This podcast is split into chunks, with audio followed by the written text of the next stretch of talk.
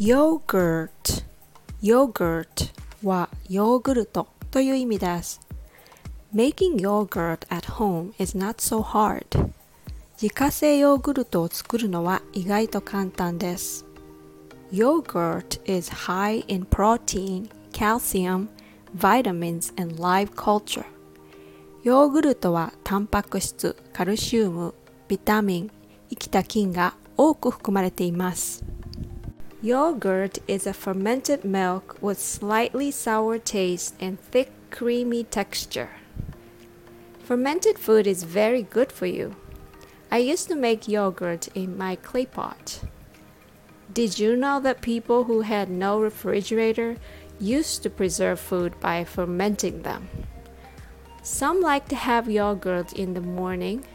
I like to put yogurt in my smoothies. Let's practice how to say yogurt. Yogurt. Yogurt. The rhythm goes tada. Yogurt. When you say gurt, just pretend you're a dog. Grr. Grr. Get this R sound right and add T sound at the end. Gurt. Yogurt. Yogurt. I know for many of you the R sound is not easy, but keep working on it. You'll get it. Thanks for listening.